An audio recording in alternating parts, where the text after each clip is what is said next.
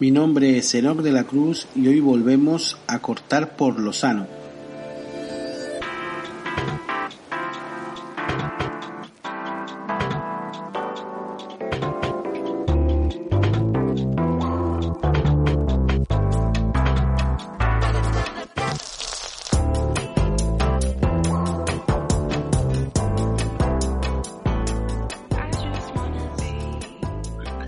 Bienvenidos a este último episodio de Cortar por lo Sano de este año, del año de más, eh, año de su nacimiento, del nacimiento de este podcast, allá por el mes de, agosto. Y bueno, pues ahora ya terminamos el último episodio del que será eh, la primera temporada que termino hoy. Y a partir de la próxima semana, ya en enero de 2022, comenzaremos la, la segunda temporada. Agradecer, por tanto, a, primero que nada, a todos los, oyentes que se han mantenido eh, desde el inicio, o prácticamente desde el inicio, eh, fieles a, la escucha semanal de, este podcast. Agradecérselos, por supuesto, y además de manera infinita. Y eh, además convocarlos para eso, para que a partir de la próxima semana empecemos con la, con la segunda temporada que espero dure todo el año 22, a no ser que me quede afónico o, eh, o por algún motivo no pueda realizar eh, eh, el capítulo semanal o, o, el capítulo mensual exclusivo para fans, ¿no? Y bueno, siempre recordarles que les dejo en la, en la descripción del episodio van a tener los enlaces a, primero que nada, a la relacionados con noticias relacionadas con el, valga la redundancia, con, con los temas que vamos a hablar hoy. Y eh, además tienen también los enlaces a nuestras redes sociales para que puedan seguirnos o simplemente comentar eh, lo que quieran. Eso lo pueden hacer mediante la misma plataforma de ebooks o, como digo, en las redes sociales que, que les dejo eh, en la descripción del episodio. Y como siempre, también el, el enlace a la plataforma Contribui, a nuestro perfil en Contribui, en el que puede convertirse en eh, mecenas de, pago mediante una suscripción eh, mensual o eh, haciendo una aportación única de la cantidad que, que estime conveniente. también recordarles, ahora que estoy hablando de, de Contribui, que en Contribui pueden escuchar los episodios exclusivos para fans, eh, sin necesidad de una suscripción eh, mensual. Eh, yo los he ido publicando en, en esta plataforma, en Contribui, y tienen la opción de escucharlos simplemente pagando por el, por el episodio que quieren escuchar. Y además los he puesto pues bastante económicos, un euro simplemente, un, precio simbólico. Y por un euro pueden escuchar cualquiera de los episodios exclusivos para fans eh, en el caso de que solo quieran escuchar ese episodio, ¿no? No tienen ningún problema eh, en hacerlo simplemente por un euro, ¿no? Y bueno, eh, vamos a empezar el episodio, vamos a meternos en harina. y hoy va a ser un episodio además especial porque, bueno, pues por primera vez voy a, hablar de un tema que me ha sugerido un oyente, un seguidor del, del, del podcast, ¿no? Esta semana pasada eh, me hacía llegar eh, por las redes sociales un comentario, uno, como digo, seguidor habitual del podcast y oyente habitual, y eh, bueno, pues me hacía llegar una especie de, no sé si queja o, sugerencia o lo que fuera, en el aspecto en que, bueno, pues cuando Alberto Rodríguez, el diputado de, de Podemos, fue condenado por el Supremo, pues le dediqué, nada más no solo uno, es cierto, no solo uno, sino en varios programas consecutivos eh, comenté temas eh, relacionados con Alberto Rodríguez. Y bueno, pues lo que me dice eh, este seguidor es que no, no ha visto que, que, que, comente nada cuando han condenado a Espinosa de los Monteros, diputado de Vox, no le he dedicado ni, ni un mísero comentario, ¿no? Bueno, eh, pues hoy lo vamos a hacer, pues hoy lo vamos a hacer. He buscado la información porque no, la, no me quedaba claro cuál es el, el caso concreto de, Iván Espinosa de los Monteros, simplemente lo que había escuchado en, o lo que había leído en titulares de prensa, pero poco más. Bueno, pues me he informado un poco a ver qué es lo que, lo que ha ocurrido y vamos a hablarlo, vamos a comentar lo que es lo que ha pasado con este señor y, eh, y cuáles son las diferencias que yo percibo principalmente con el caso de Alberto Rodríguez. Hombre, ya puedo anticipar que si en el caso de Alberto Rodríguez me parecía completamente lógico que perdiera su escaño de diputado, eh, independientemente, porque bueno, existe una norma, existe la, normativa del Congreso, los casos en que se pierde el escaño o no. Yo no la conozco eh, eh, exhaustivamente, esa normativa del Congreso. Entiendo que hay casos que se puede acarrear pérdida del escaño y otros que no. En cualquier caso, mi opinión personal es que Alberto Rodríguez tenía que abandonar ese puesto de diputado por estar eh, condenado por el Tribunal Supremo, y en este caso de Iván Espinosa de los Monteros, que es un caso mm, menos mediático quizás, pero me considero que si está imputado eh, por un tribunal, considero que también, además por el Tribunal Supremo, también por la Sala de lo Civil del, del Tribunal Supremo, ¿no? confirmó la sentencia que ya había publicado la Audiencia Provincial de Madrid, en este caso, ¿no? el de Espinosa de los Monteros. Así que bueno, es también el Tribunal Supremo quien ratifica, ¿no? Entonces, pues considero que sí, que también debería de perder su escaño. En este caso no lo ha perdido. Como digo, mm, desconozco cuál es la normativa exacta del Congreso en este caso, ¿no? Y bueno, vamos a, hablar eh, un poco sobre esto y vamos a desglosar un poco el tema de, de este señor que va relacionada pues con un chalet y un pago que, que no quiere afrontar va, va de eso, ¿no? Eh, también, hombre, también eh, puntualizar, eh, me parece más grave y aquí, bueno, pues seguramente el, el oyente que me hizo esta petición, pues se reirá y se echará las manos a la cabeza, me parece más grave lo de Alberto, ¿no? Que este, que fue condenado por patear a un policía. Este señor ha intentado estafar a una empresa constructora que está muy feo, pero creo que no se puede comparar con darle dos patadas a un policía, ¿no? Dos o, o una, pero vamos, eh, creo que no se puede comparar. Eh, eh, efectivamente, me complace enormemente que los tribunales estén funcionando y además estén funcionando bien porque me enorgullece estar en un país que si un diputado le da dos patadas a un policía, pierda su condición de diputado, y me gustaría también que en mi país, si un diputado intenta estafar a una eh, empresa constructora, pues que también pierda esa condición de diputado, ¿no? O debería, o creo que debería ser así, ¿no? Y haciendo un, matiz antes de meternos en el tema, realmente eh, en profundidad en el tema, eh, comentar que, bueno, recientemente, hace un par de días en las noticias, comprobé que Alberto Rodríguez, no quiero hablar más de él porque es cierto lo que dice este oyente que lo que me comentaba que hablé como en tres programas consecutivos que lo comenté, ¿no? Y le metí bastante caña a Alberto Rodríguez, ¿no? Si bien en el último programa que hablé de él, eh, que ya hace creo que un mes por lo menos o más, pero en el último programa que comenté el caso, eh, rompía una lanza a su favor porque publicó un tuit ya una vez perdido el, el escaño publicó un tuit en el que decía que bueno, que una vez perdido el escaño, pues que volver a trabajar a su trabajo de toda la vida, que era obrero, obrero industrial o algo así, ¿no? Y yo rompí una lanza a su favor y dije, bueno, pues si este señor cumple lo que está diciendo en este tuit, eh, pues es también eh, honorable, ¿no? Eh, al margen de, de, de, lo que pueda haber hecho no en el pasado, en este, punto concreto, si realmente vuelve a trabajar de obrero industrial en la empresa de, toda la vida, pues es un punto a su favor, evidentemente. Pues no, no lo ha cumplido tampoco, pues tampoco lo ha cumplido, ¿no?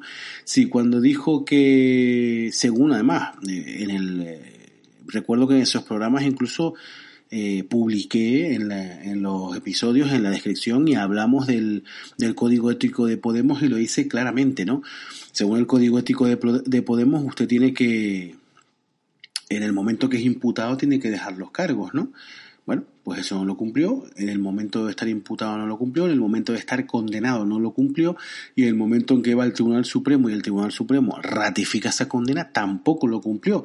Y bueno, pues ahora resulta que se, el Congreso decide eh, mandarlo para la casa, dice que se va a poner a trabajar, que va a recuperar su trabajo de siempre porque supuestamente no vino la política a lucrarse y no, no lo ha cumplido tampoco. Ya ha, conseguido el repóquer de, de incumplimientos Alberto Rodríguez porque hace un par de días pues veían las noticias que ya una vez que que, había que su, pena eh, estaba ya cumplida eh, pedía volver a ocupar su cargo a ocupar su escaño, ¿no? porque esto, hago que un inciso, este es otro eh, cariz importante de diferencia entre los dos casos. Alberto Rodríguez fue condenado a cárcel, que finalmente no la pisó, era un mes y medio de cárcel o algo así, o un mes y quince días, era, bueno, un pocos días, y al final, bueno, pues pagó una multa y no entró en la cárcel, me parece lógico no entrar en la cárcel en, eso, en ese caso, ¿no? Sin embargo, a Espinosa de los Monteros le han condenado a pagar lo que debe, más eh, eh, eh, intereses de demora y todo ese tema, ¿no? Pero le han condenado, oiga, que no, no, que sí que tiene que pagarlo, ¿no? Y va a pagar lo que debe, ¿no? No puedes comprar una pena de simplemente pagar lo que debes a cárcel, ¿no? Un mes de cárcel, pero un mes de cárcel, ¿no? Bueno, es otra, otro matiz importante a tener en cuenta, ¿no? Y bueno, pues como digo, exigía ya supuestamente esa pena terminaba eh, en diciembre, en este mes, digamos, a principios de este mes, y entonces eh, pedía, pues una vez que ya la pena, que no llegó a cumplirla, como digo, pero que ya esa pena quedaba expirada, pues mm, pedía ocupar de nuevo su escaño, ¿no? Y es curioso, lo dejo ahí como dato interesante para analizar, es curioso porque el que se negó en primera instancia fue el PSOE, que supuestamente es su socio de gobierno, pues fue el PSOE el que le cerró la primera puerta. No se llegó a debatir en el Congreso porque ya el PSOE le cerró la puerta y le dijo, no, no vas a volver a tu escaño. Busquen, sugirió a Podemos que buscara un sustituto porque Alberto no iba a volver, ¿no? Es curioso, ¿no? Que sea tu, tu socio el que te dice que no. Pero bueno, eh, vamos a meternos que, este oyente pues me va a volver a tirar de las orejas y va a decir, oye, es que hasta hablando, hasta queriendo hablar de Espinosa de los Monteros me estás criticando Alberto, ¿no? Bueno, no sé si será mi amigo del personal o algo, no lo sé. Pero vamos a meternos hoy con Iván Espinosa de los Monteros porque además eh, es un chorizo, según, según he estado leyendo aquí, que ya se, ya se presuponía, pero vamos, esto lo confirma eh, completamente, ¿no?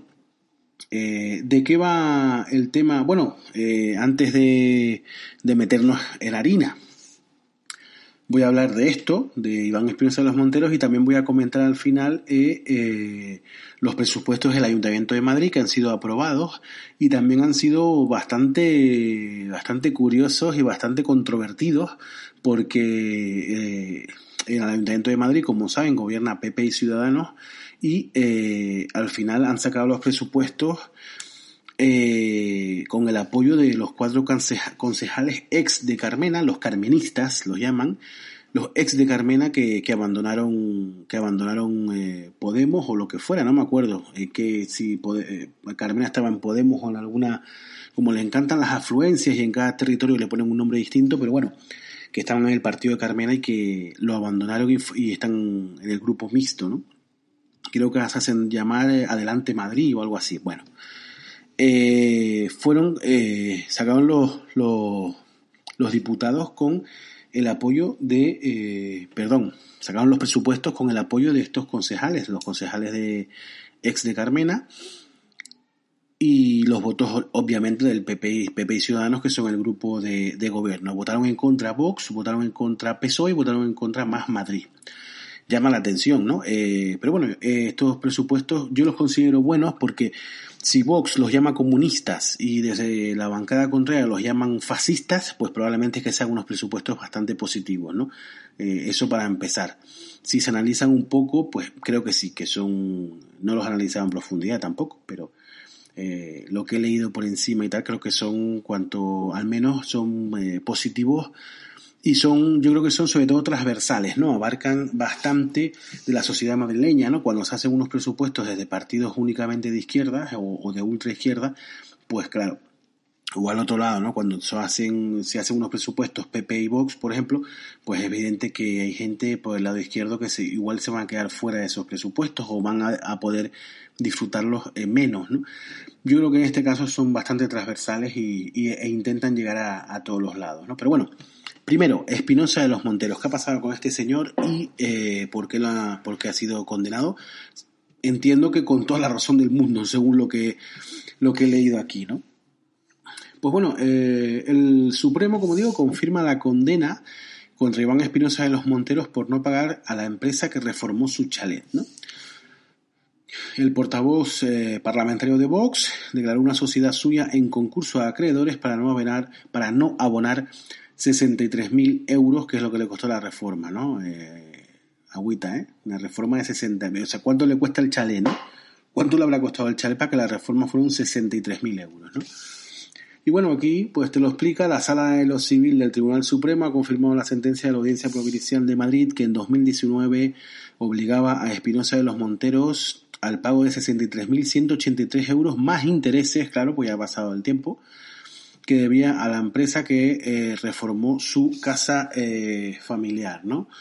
Eh, el magistrado ha rechazado el recurso por textualmente carencia manifiesta de fundamento y además le impone el pago de las costas del proceso, lógicamente, y, o sea, que va a tener que pagar un poquito más todavía, ¿no?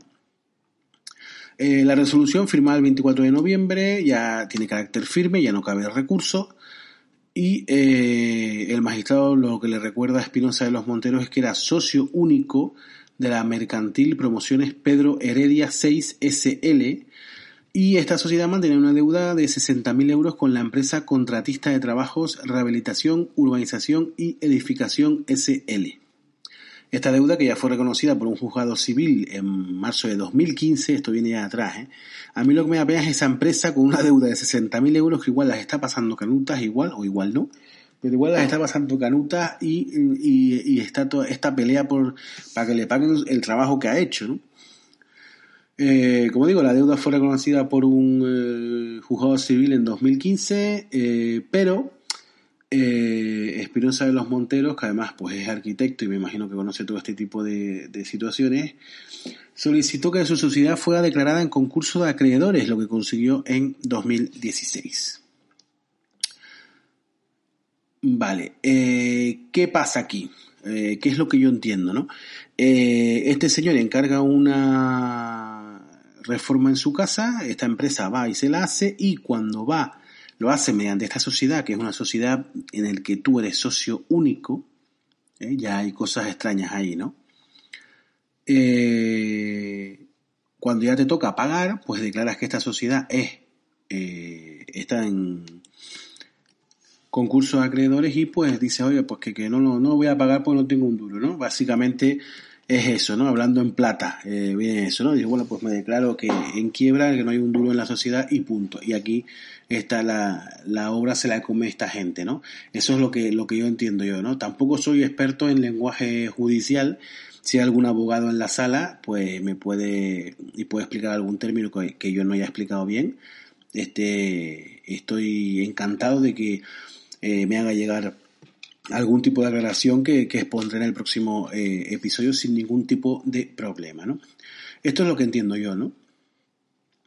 Eh, según la sentencia de la audiencia provincial, confirmada por el Supremo,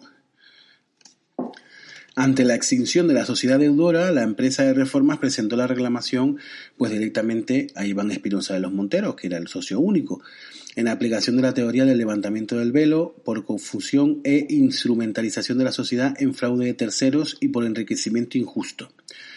En eh, septiembre de 2018, el juzgado, de primera instancia 36 de Madrid le dio la razón a esta empresa eh, acreedora y resolvió pues, que Espinosa de los Monteros tenía que pagar la deuda y los intereses. ¿no?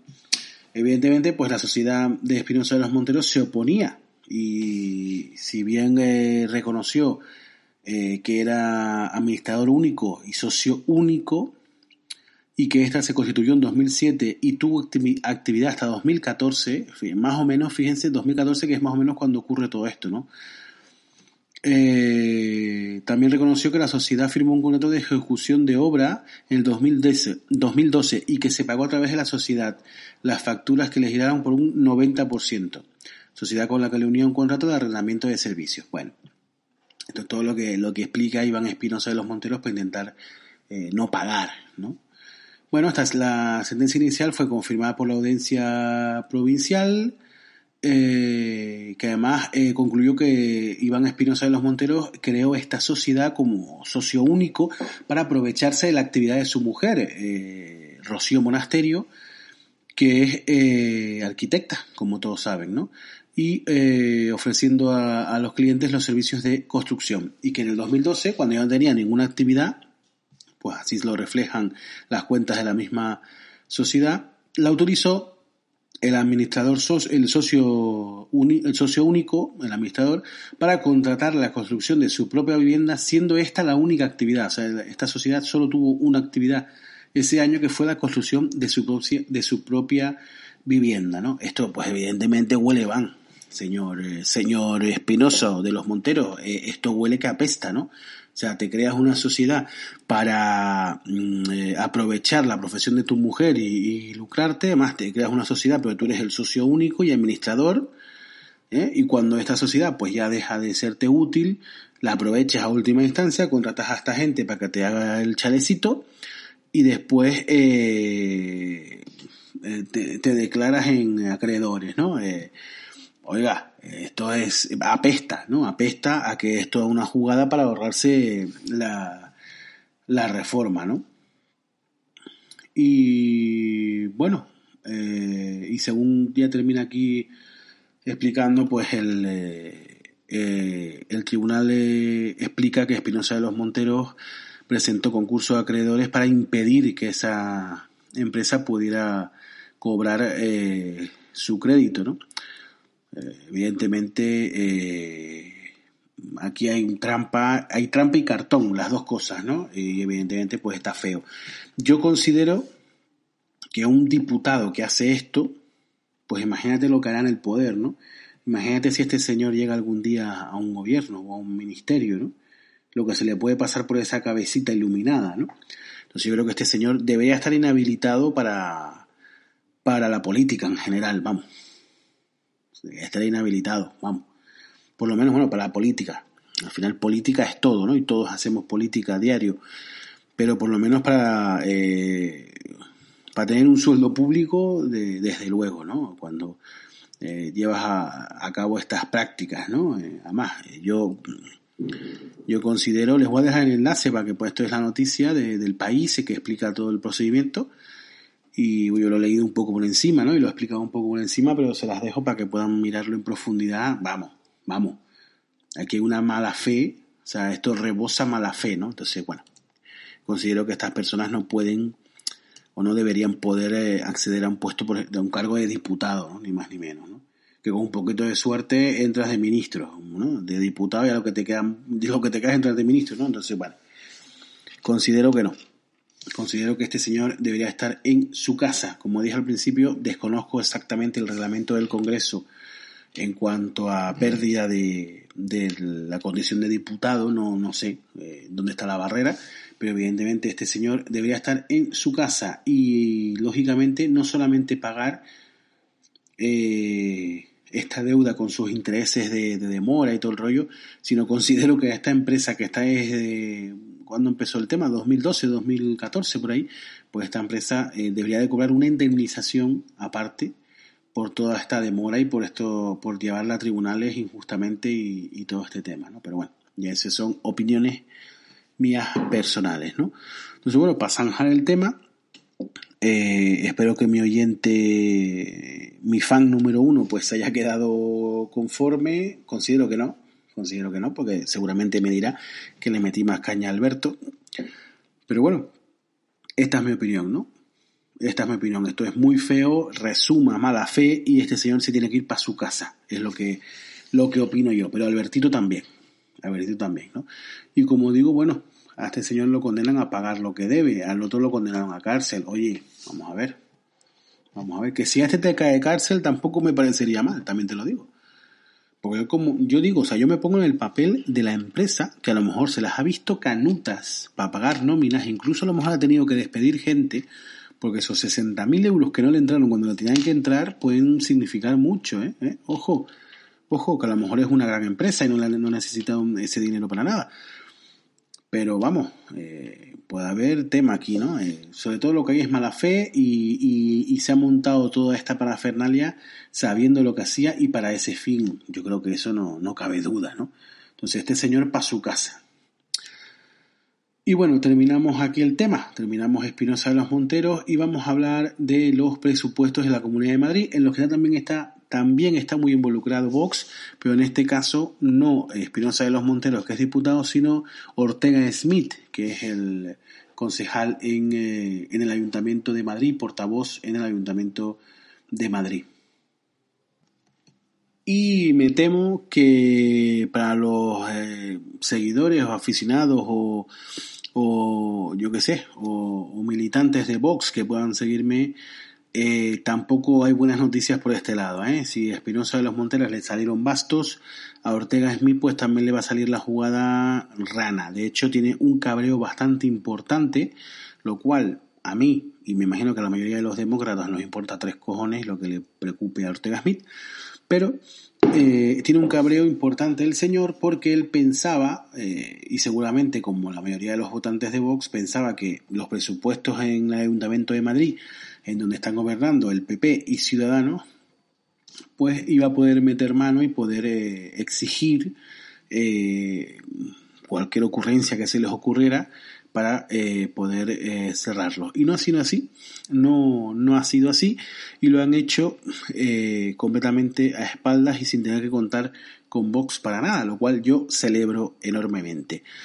dice aquí, el gobierno municipal de Partido Popular y Ciudadanos ha obtenido este lunes el visto bueno en la Comisión Extraordinaria de Hacienda de los cuatro ediles que componen el grupo mixto, como, comenté antes, eran cuatro concejales que provenían de, de, ex, eh, de Carmena, los carmenistas los llaman, y que, bueno, pues que se han salido y han montado, digamos, una especie de partido o plataforma propia que se llama eh, Adelante Madrid o algo así.